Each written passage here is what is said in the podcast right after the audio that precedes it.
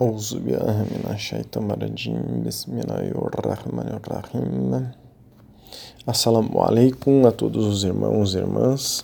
A áudio-aula de hoje está pautada no livro Oceanos de Misericórdia, livro 2. Shehnazin diz: Ao viajar, você deve se manter adequado a todas as pessoas, sem brigar ou mostrar mau caráter. Então, nós temos um estudo já sobre pessoas boas e, não más, como sermos pessoas boas e não más, como termos um bom caráter. Né? Continuando, as dificuldades de viajar transformam os maus personagens do ego que temos dentro de nós né, em bons personagens. Temos estudos, vários estudos sobre o ego. Quem quiser pode nos solicitar estes e todos os estudos que nós mencionarmos. Um homem pode encontrar descanso e paz em sua casa fazendo o que quiser, mas em um país estrangeiro, ele não encontrará tudo como ele gosta ou que todos o respeitem como seus patriotas. Você encontra nas viagens remédios para a maldade do ego e volta para casa mais suave, mais sábio e dando valor a tudo. Viajar é bom para os corpos e espíritos. Ganha-se dos dois lados. O profeta Salam diz: Viaje, você encontrará saúde e provisão. Então, nós já temos um estudo que trata sobre como devemos fazer o salá, por exemplo, em viagens. Quem quiser pode nos solicitar, mas nós comentaremos brevemente aqui para é, dar uma, um bom panorama sobre as viagens. Né? Hoje, então, vamos estudar algumas curiosidades sobre o tema é, viajar, é, enfim, várias circunstâncias que é, se relacionam a isso.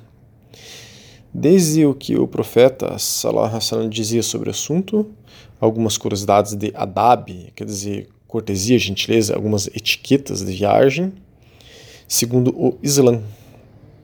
O profeta Salah sempre fazia uma doa, uma súplica quando partia e quando chegava de uma viagem.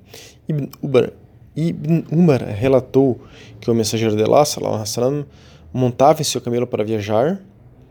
É, ele exaltava Allah três vezes e então dizia: Ó Allah, pedimos-lhe durante essa nossa jornada é, justiça, temor a Deus e as ações que são agradáveis a você. Ó Deus, torne essa jornada mais fácil para nós, em curta distância para nós. Ó Deus, você é nosso companheiro durante a viagem e o guardião da família e da propriedade em nossa ausência. Ó Deus, eu busco refúgio em você contra as dificuldades de viajar a infelicidade de cenas feias que posso encontrar e o mal na propriedade e na família que possam ocorrer. E quando o profeta Sallallahu voltava, ele dizia, além de fazer agradecimentos né, a Allah subhanahu wa ta'ala, ele dizia, somos, aqueles que retornam, aqueles que se arrependem, aqueles que adoram e que louvam nosso Senhor. Esse é o hadith Sahir al-Bukhari, perdão, Sahir Muslim, número 1342. Então, um viajante tem uma condição especial aos olhos de Allah, subhanahu wa ta'ala, Deus glorioso exaltado, em vários aspectos. Quando iniciamos uma viagem em família ou em grupo, é suna que elejamos um líder da viagem, para que em algum momento de necessidade as pessoas possam agir rapidamente e não ficarem debatendo e, quem sabe, serem prejudicadas por não serem ágeis em uma situação. O mensageiro de Allah, sallallahu alaihi disse: Se três pessoas iniciarem uma jornada, devem indicar uma delas como líder. Fonte é Abu Daud, número 2608. Há vários detalhes, vários adabs, etiquetas que um bom muçulmano tenta observar em viagens. Veremos alguns, algumas dessas etiquetas, desses adabs aqui. Abu Huraira relatou que o mensageiro de Allah, sallallahu alaihi disse: Três súplicas são sempre respondidas, sem dúvida: a súplica de um oprimido, a súplica de um viajante e a súplica de um pai por seu filho. Esse é um hadith Tirmizi, número 1905. Ele é sahir, autêntico forte. Óbvio que a súplica de uma mãe por, por seu filho também é atendida, né? nesse sentido que diz. Então, nós trouxemos aqui esse hadith para que as pessoas percebam a condição especial que Allah subhanahu wa dá ao viajante. Mas em contrapartida, o bom muçulmano deve fazer zikr, deve estar todo momento louvando, glorificando Allah subhanahu wa ta'ala, Temos vários estudos sobre como fazer zikr, o que é zikr, como o zikr está no Corão e na Sunna.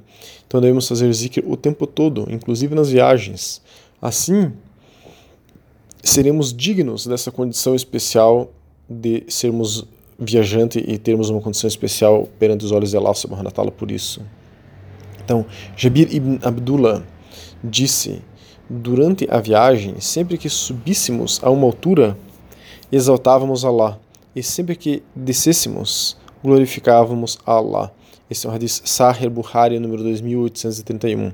Quer dizer, eles estavam viajando de camelo e estavam a todo momento fazendo zikr. Quando estamos em uma viagem, é comum é, entrarmos na casa de alguém, algum amigo, ou mesmo eventualmente na casa de uma pessoa que está nos prestando alguma ajuda em algum momento. E ninguém gosta de ter uma situação adversa em viagens. Então vejam o que o profeta sallam, sugeria quando estávamos na casa de alguém em uma viagem.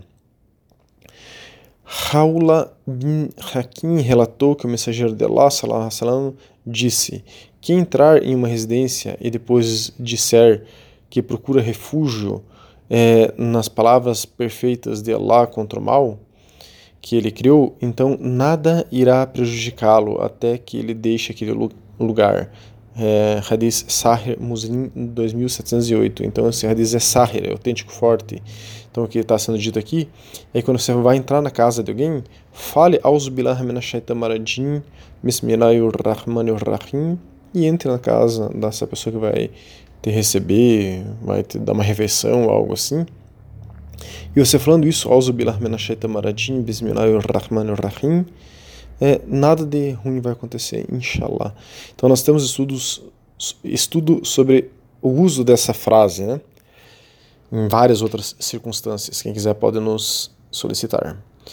Como comentamos, há em viagens condições especiais para o salah, para as orações, né?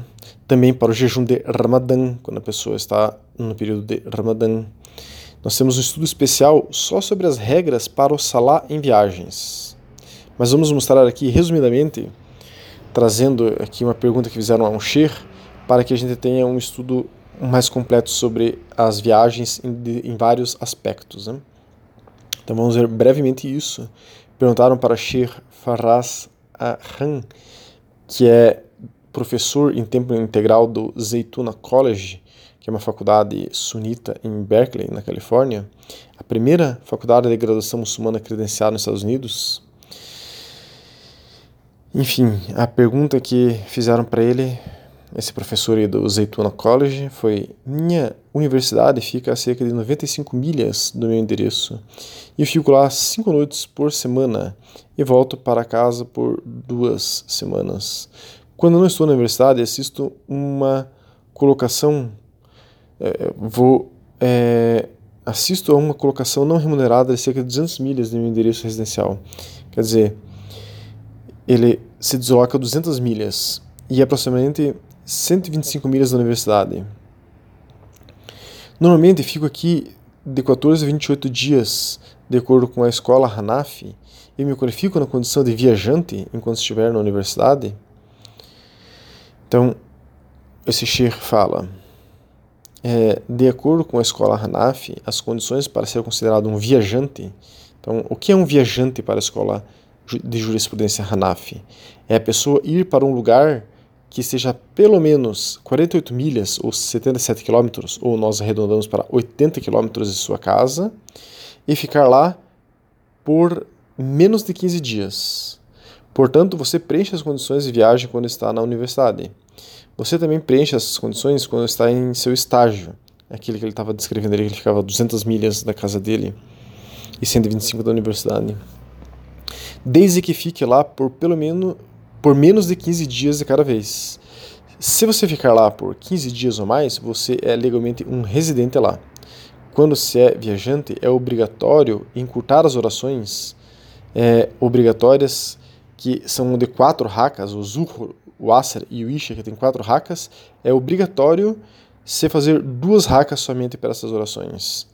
Mas a pessoa deveria ainda rezar as orações Sunnah, se não estiver no meio de uma viagem ou na pressa da viagem.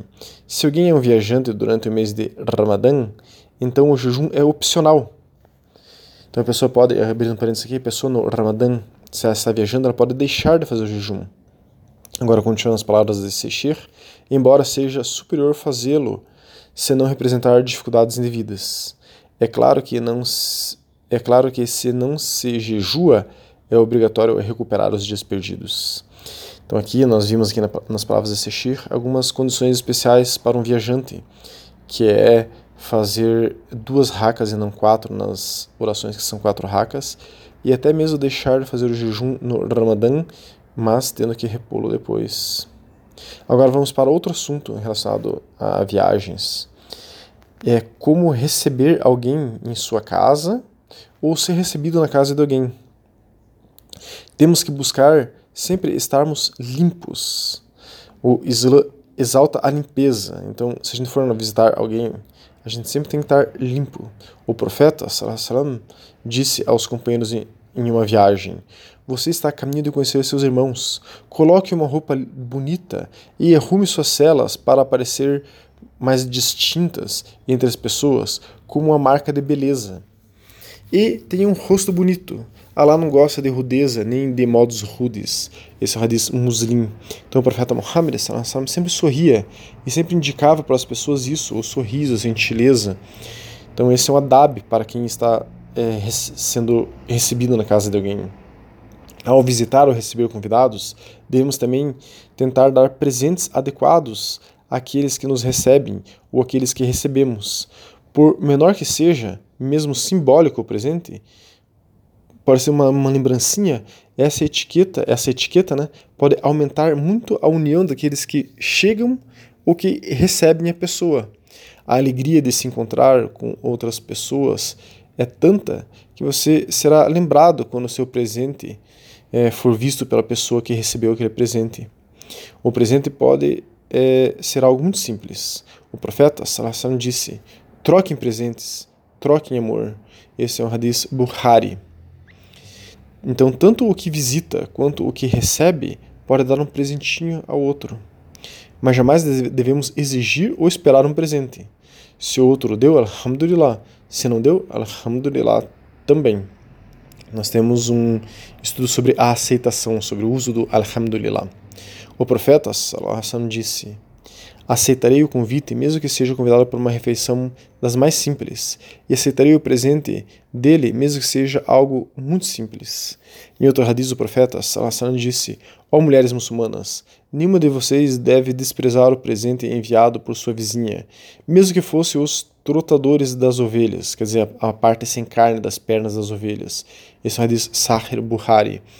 Então, é, o que o profeta Salassan está nos ensinando aqui é que as pessoas devem trocar presentes. Mesmo se, se fosse a vizinha presenteando é, para outra vizinha é, aquela uma parte sem muita carne da ovelha, que a vizinha aceite é, este presente.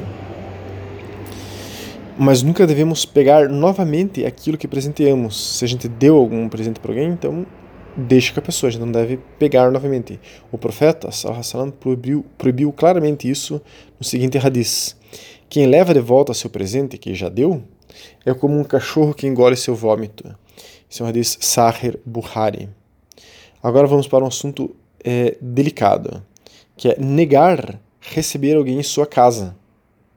Ou sermos negado, negados a sermos recebidos na casa de alguém. Se alguém visita um amigo com ou senhora marcada e ele se desculpa por não poder recebê-lo, aceite suas desculpas sem ressentimentos. Você deve entender que algo pode ter surgido para que a pessoa recuse sua visita. A pessoa pode ter alguns planos anteriores à sua visita, algum compromisso, algo pode ter tornado sua visita inconveniente. Ao mesmo tempo, quando não pudermos mais ir a uma visita que marcamos, deve-se cancelar o compromisso se souber, enfim, que não poderá comparecer. Estes adabs, essas etiquetas, esses cuidados são importantes porque removem quaisquer sentimentos negativos que poderiam permanecer devido a não sermos recebidos ou não recebermos alguém ou não podermos é, comparecer a algum lugar que compareceríamos. Podemos cancelar ou não aceitar uma visita também. Então é possível que a gente negue uma visita. O mais importante é mantermos nossa palavra, honrarmos com aquilo que combinamos, explicarmos para a pessoa é, que não poderemos recebê-la, por exemplo. Portanto, é importante cumprir promessas e cumprir compromissos. E se formos recusados também a ser, ser, sermos recebidos na casa de alguém, alguém falar que não pode nos receber, ou que não aceita um convite que a gente fez para um, um jantar em nossa casa, enfim, é, não devemos guardar rancor. Allah subhanahu wa ta'ala diz no Corão: Se vocês não encontrarem ninguém em casa, não entrem até que a permissão seja dada a vocês. Se vocês forem solicitados a voltar, voltem. Isso aumenta a pureza para vocês. A Deus sabe, a Deus sabe bem tudo o que vocês fazem. Esse passagem está no Corão, na Sura 24, Ayah 28. Então, muitos não sabem como agir em tais circunstâncias em que chega um convidado e por alguma razão ele não é conveniente e a gente não quer que eles é, a gente não quer receber eles por alguma razão. Então, o importante neste tipo de circunstância é não mentir. No Islã, não podemos mentir. Se você não pode receber a pessoa, diga que não pode. Fale a verdade. Ó, oh, eu vou ter um compromisso, não vai dar. Se for inconveniente falar a verdade, às vezes, hum, por alguma razão, pela privacidade da pessoa, não, não é conveniente se falar a verdade porque você não quer receber a pessoa, então não explique. Só negue receber a pessoa. Oh, não vai dar, infelizmente não vou poder te receber hoje. A recusa de uma visita não carece de explicação, pois nem sempre podemos exprimir os nossos motivos para a pessoa. Simplesmente diga: oh, não vai dar, peço perdão. Portanto, é muito importante não guardar rancor, como diz o Corão, quando isso acontece conosco. Então a pessoa pode negar e não poder exprimir sua opinião, a gente não guarda rancor. E se a gente fala isso para alguém que não vai receber a pessoa, a pessoa também não deve guardar rancor de nós. Não sabemos o que se passa na privacidade de alguém. Respeitemos o momento da pessoa, as circunstâncias da pessoa. E não se deve pedir uma razão ou explicação para isso, como Imam Malik, um dos fundadores, quer dizer, um fundador de uma das escolas de jurisprudência, disse: Nem todas as pessoas podem revelar suas desculpas. Então, se a pessoa falar, não posso receber, você não vai falar, mas por quê? Por que você não pode me receber? Então, quem está visitando alguém, ou falando que vai visitar alguém, não pode deixar a pessoa numa situação embaraçosa, né? Pedindo satisfação. Se a pessoa diz que não, alhamdulillah, tudo bem, não tem problema nenhum. A minha obrigação em ser recusado é não ficar negativo. Não podemos ter nada negativo dentro de nós. Temos que sempre limpar o nosso coração. Temos estudo sobre a purificação do coração. É importante então ter a DAB, quando você está dizendo que você vai visitar alguém, para não dificultar a recusa da pessoa. Se a pessoa tem que recusar, não dificulte a recusa dela, aceite a recusa dela. Mas, por outro lado, há muita barca em receber alguém e há livros que é, nos ensina quais são as etiquetas do profeta Muhammad para sermos bons anfitriões quando recebemos alguém. Então, em resumo, se você não puder ir no encontro, numa visita, numa viagem, cancele, deixe explícito isso. Se você surgir, se surgir algo é, que você não pode receber uma pessoa, recuse o seu visitante e diga para ele voltar em outra circunstância, mas não minta. Terceiro, se você for recusado, não guarde rancor de quem está te recusando. E, e quarto, esforce-se para ser franco, verdadeiro, generoso, seguindo o exemplo do profeta Muhammad, e de seus companheiros, sempre que possível. Se todos os muçulmanos e muçulmanas souberem dessas regras, dessas etiquetas de hospedagem, tudo seria mais fácil, mais positivo e economizaria desgastes, inshallah. Que Allah subhanahu wa ta'ala possa sempre nos aproximar, irmãos de fé, é, pois quando estamos juntos com irmãos, todos nós recebemos muitas barakas, muitas bênçãos. Que Allah subhanahu wa ta'ala derrame sua baraka sobre nós. Assalamu alaikum wa rahmatullahi wa barakatuh.